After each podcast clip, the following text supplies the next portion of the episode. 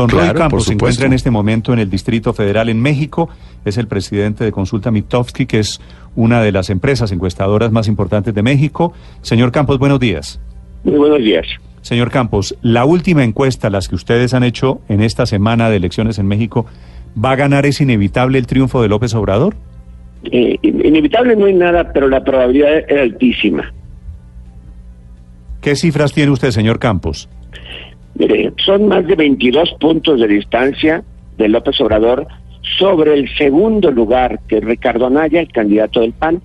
Los dos son opositores, por cierto, y el candidato del partido en el gobierno peleando el segundo lugar, tres, cuatro puntos abajo del segundo. Es decir, no hay, hay, que recordar, no hay dos vueltas en México, es en una sola y no importa el porcentaje.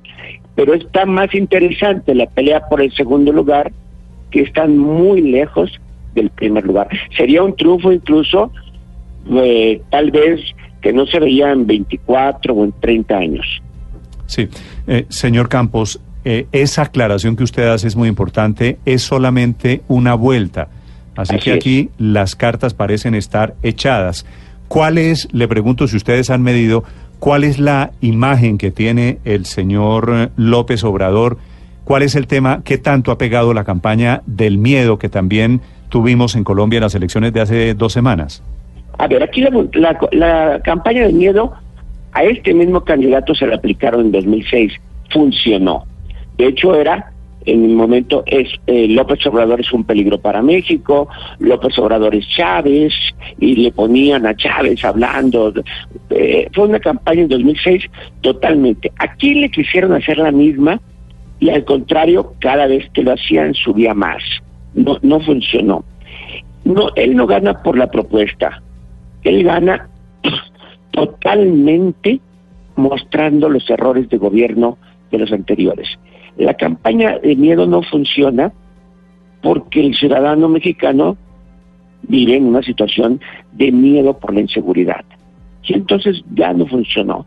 Eh, López Obrador fue un candidato que hizo su, llegada a la candidatura fue con un discurso antisistémico y en campaña se moderó totalmente. ¿Por qué? Porque era un partido nuevo, nuevo totalmente, de manera que sus candidatos, sus cercanos, terminaron siendo los de los otros partidos. De hecho, de lo que se le acusa es haber hecho tanto pacto político. Está lleno de políticos de los demás partidos. Eh, señor Campos, ¿qué le funcionó a López Obrador en esta campaña que no le funcionó en las anteriores? Hizo tres cambios fundamentales. El primer cambio, nunca meterse con el presidente. No criticó al presidente, no lo amenazó de cárcel, al contrario, lo apoyó en su pelea contra Trump, le dijo que no buscaba venganza, de hecho, un discurso muy, muy religioso, la primera es no meterse con el presidente. La segunda, hacer muchos, muchos pactos políticos con sindicatos, con empresarios, con personajes de otros partidos, mucho pacto político. Y la tercera, hacer una campaña con mucha simpatía, él ser simpático. Todo eso no lo había hecho antes. Esos tres cambios le dieron alta popularidad. Y frente al gobierno de, Estados Unidos, del señor Trump, ¿cuál es la posición de López Obrador? ¿Qué se espera de él en la presidencia? Bueno, primero, todo lo que hizo Peña Nieto durante la campaña contra Trump, una cadena nacional, algún discurso de dignidad, lo, apoyó. En, la, en el segundo debate se lo preguntaron específicamente y nunca especificó, nomás dijo que iba a ser con dignidad se le iba a enfrentar. Y por ahí ha soltado cosas como que cada tuit que ponga Trump, él se lo va a contestar todos los días. Eh, yo creo que nunca definió qué es lo que va a hacer con Trump.